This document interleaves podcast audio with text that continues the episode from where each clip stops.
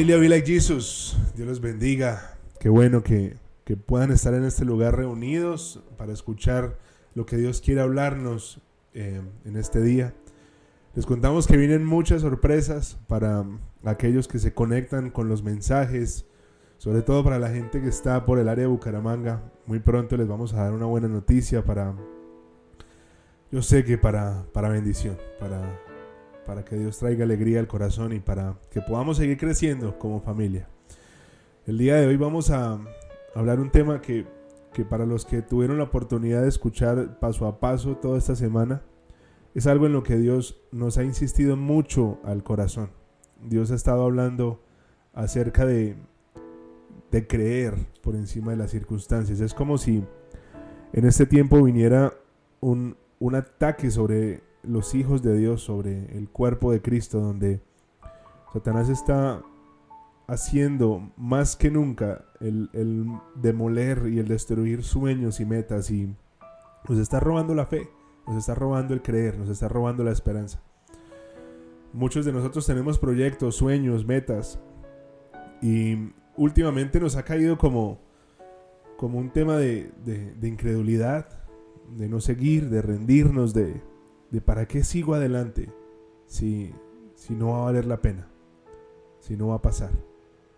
¿Para qué continúo si, si lo que anhelo no va a llegar?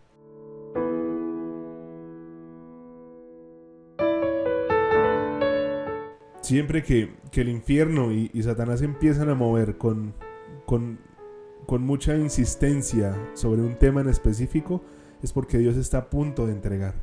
Dios está a punto de empezar a hacer cosas en nosotros que, que, van a ser respuesta a oraciones que hemos hecho durante mucho tiempo.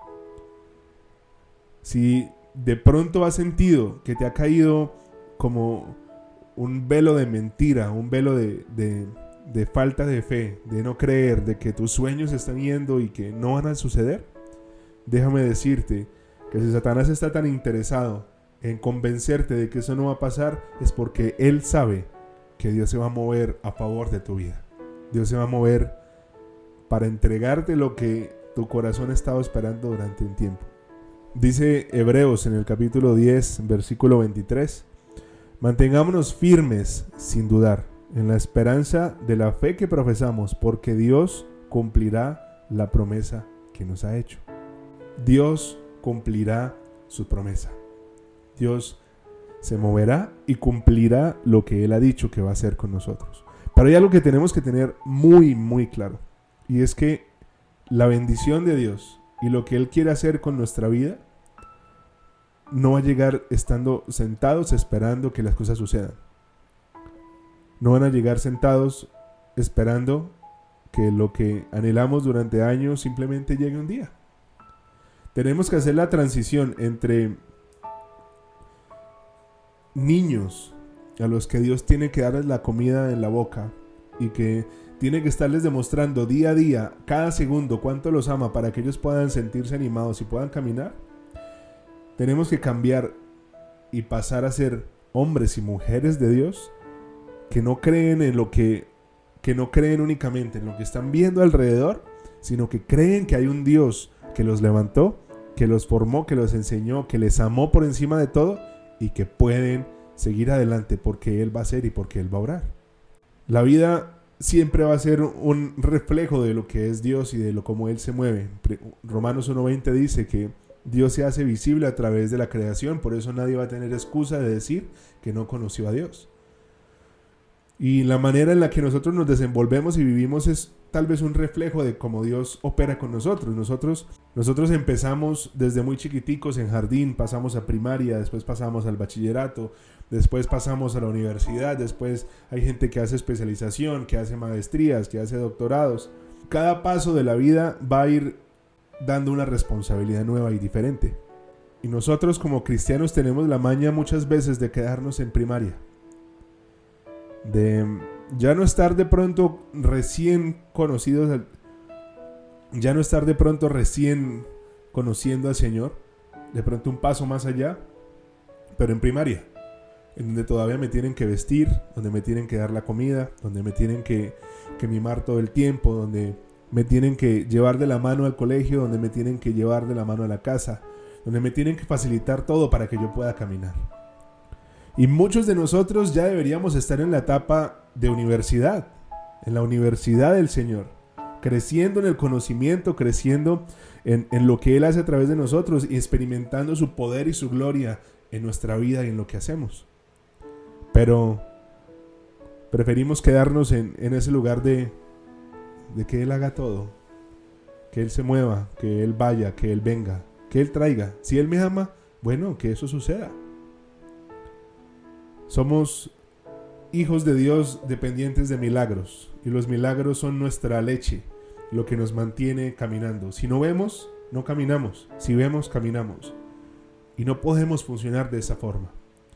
Las personas que, que en realidad avanzan en el Señor son personas que entienden las épocas y los momentos en los que Dios los está poniendo. La Biblia dice que hay tiempo para todo. Y hay un momento en donde Dios nos ama, donde nos lleva de la mano, donde nos levanta, donde nos mima, donde con pequeños detalles nos va mostrando su amor. Pero hay un momento en donde Dios dice, listo, es hora de que salgas de casa, es hora de que empieces a soñar, es hora de que empieces a caminar, aun cuando no tengas nada seguro. Es hora de que empieces a creer en lo que yo te he dicho. Y no necesariamente voy a estar todo el tiempo recordándote lo bueno que soy y voy a estar todo el tiempo dándote pequeños detalles y regalos para que te animes. No, aquí estoy. Confía en que yo estoy acá. Y camina en obediencia. Tal cual como, como es esa, esa historia donde el niño está aprendiendo a montar bicicleta y ya el papá dice, no te voy a seguir llevando de la mano con, cuando pone la mano debajo del sillín. Le dice, no, párate ya, yo estoy acá, confía y ven hacia acá, que yo te voy a recibir. Queremos que Dios siga llevando nuestra bicicleta y que siga acercándose a nosotros y que nos siga mimando y que nos siga llevando. Pero tenemos que entender que en este momento para muchos de nosotros necesitamos empezar a caminar y necesitamos seguir en obediencia al Señor, no por lo que vemos, sino por lo que sabemos que Él va a hacer, porque ya hizo mucho por nosotros. Miremos hacia atrás todo lo que Dios ha hecho. Dios ha hecho mucho por nosotros. Y sí, yo sé que esa etapa es tan bonita en la que Dios hace todo por nosotros, pues, pero es una etapa llena de comodidad. Y Dios al que ama, disciplina. Y Dios al que escoge, incomoda. Dios al que escoge no le da todo masticado y todo listo para que él trabaje. Dios al que escoge lo capacita para que él salga y luche por la bendición y por lo que Dios quiere entregarle. Eso también se ve reflejado en nuestras debilidades y en nuestras tentaciones. Esperamos que simplemente Dios llegue un día y se las lleve. Señor, tan fácil sería para ti simplemente quitarme las ganas de masturbarme o de ver pornografía o de tomar alcohol o de drogarme o de echar chisme o de sentir envidia o de lastimar a las personas o lo de fomentar peleas. Tan fácil sería simplemente que tú llegaras y me quitaras eso y yo no tuviera que sentirlo nada más. ¿Por qué no lo haces? Esa es una pregunta que hace un niño que está todavía tomando leche, que quiere que su papá haga todo. Nuestra respuesta tiene que ser Dios. Sabes que me cuesta. Sabes lo difícil que es. Voy a caminar y voy a salir del hueco donde estoy porque tú estás conmigo y tú me vas a ayudar. Yo voy a salir adelante con esfuerzo y con oración, saldré adelante. Él nos dice que, nos esforcemos y seamos valientes. La disciplina es una palabra que en la Biblia se reemplaza por constancia, por ser constantes en el Señor, por caminar y caminar y seguir adelante sin basarnos en lo que vemos. Dios está llamando a muchos de nosotros a que nos pongamos de pie y a que peleemos nuestra batalla. Cada uno de nosotros tiene una batalla diferente. Cada uno de nosotros tiene que luchar con debilidades y con tentaciones distintas. Dios te está llamando para decirte, tienes que pelear tu batalla. No puedes seguir esperando que otros peleen la batalla por ti. No puedes seguir esperando que yo aparezca todos los días y haga todo el trabajo cuando tú ya eres lo suficientemente capaz de esforzarte y de salir de donde estás. Algo así como cuando usted se da cuenta de que usted conoció a la mujer de su vida. Si nosotros nos sentamos y esperamos a que ella se acerque o a que algo sobrenatural suceda y el número de ella termine en el celular mágicamente, si nosotros nos quedamos sentados esperando eso, no va a pasar nada. ¿Qué tenemos que hacer? Ir hasta donde está esa persona con todos los nervios y con todo lo que sentimos y decirle, oye, mucho gusto. ¿Te gustaría de pronto ir a tomar un café? Algo por el estilo. Si nosotros no vamos y no tocamos la puerta y no nos acercamos, no va a pasar absolutamente nada. Y hay una generación de gente que ama a Dios, pero que quiere quedarse de este lado de la mesa y no quiere esforzarse y no quiere ir más allá porque quiere ver a un Dios que mima y que consiente todo el tiempo y no quiere ver un Dios que disciplina y que capacita y que también asigna responsabilidades. ¿Qué tan grande es tu sueño? ¿Qué tan grande te has permitido soñar todo este tiempo? Ok. Así de grande es la responsabilidad que tienes y la constancia que debes tener. Así de grande es la disciplina que debes tener en tu vida de oración y en, el, y en la planeación y en la organización y en el creerle al Señor. Un sueño muy grande necesita fe muy grande. A veces en, de pronto en algunas predicaciones hemos escuchado, si Dios es, nuestro Dios y Él es muy grande porque Dios es inmenso, Él va a darnos sueños muy grandes, cree en la palabra, cree en lo que Dios va a hacer y Él te va a asignar y empezamos a escuchar cosas de consignaciones fantasmas y de que Dios puede hacer un montón de cosas. Seguramente Dios puede hacer lo que Él quiera. Y muchas de esas personas que han experimentado eso, gloria a Dios, qué bueno que que puedan experimentar esa parte de, Dios, que, que Él es soberano y puede hacer lo que Él quiera. Pero ese tipo de mensajes han logrado en nosotros que simplemente nos sentemos a esperar la consignación milagrosa. Que simplemente esperemos a que llegue alguien y nos diga, mira, Dios le manda ese carro, o Dios le manda ese apartamento, o, o simplemente que algo sobrenatural suceda para nosotros no esforzarnos, sino trabajar por lo que necesitamos. La iglesia de Dios no puede ser un grupo de gente sentada esperando con su babero que Dios los alimente para que puedan seguir caminando. La iglesia de Dios tiene que caminar por fe, caminar aún por encima del agua, caminando hacia sus promesas, entendiendo y con la confianza de que Él está a nuestro lado. Tocar puertas, hablar con personas, preguntar si podemos ir a colegios, a universidades, preguntar si podemos dar un mensaje en algún sitio donde, donde van a haber unas personas que necesitan escuchar la palabra de Dios. Esforzarnos, levantarnos temprano para orar, levantarnos a una medianoche para hablar con el Señor. En la noche cuando estamos cansados, pasar tiempo con Él. Esforzarnos para amar a la gente, no en, no escudarnos en nuestro carácter, y es que así soy yo, sino en realidad esforzarnos para amar a las personas como tenemos que amarlas. Este mundo está lleno de esfuerzo y de trabajo. Y una, y una generación que está pensando que va a lograr todas las promesas de Dios sin trabajo es una generación que no va a llegar lejos. En las iglesias cuando nos dicen Dios está buscando una generación que transforme el planeta, que cambie las calles, que entregue las ciudades para el Señor. Sí, pero Dios está buscando una generación que para que logre eso se meta a buscarlo en intimidad, que pague el precio que, es estar con el Señor, que tener el favor del Espíritu Santo, que se muera a sí mismo con sus pecados, con sus debilidades, con sus tentaciones, que camine en obediencia aun cuando no tenga muchos motivos para creer, que cree aún por encima de los momentos difíciles. Dios busca una generación para cambiar este planeta, pero busca una gente que lo ame. Su palabra dice que si lo amamos, cumpliremos sus mandamientos. Sus mandamientos dicen que oremos por encima de todo que confiemos, que tengamos fe, que amemos a las personas, que nos amemos a nosotros. El de repente de Dios es una bendición. El de repente de lo que Dios puede hacer en su soberanía es una bendición. Pero si Dios quiere darte algo que te encuentre trabajando y esforzándote y no que te encuentres sentado en el sofá esperando que algún milagro suceda. La Biblia dice que el reino de Dios es para los valientes y únicamente los valientes lo arrebatan.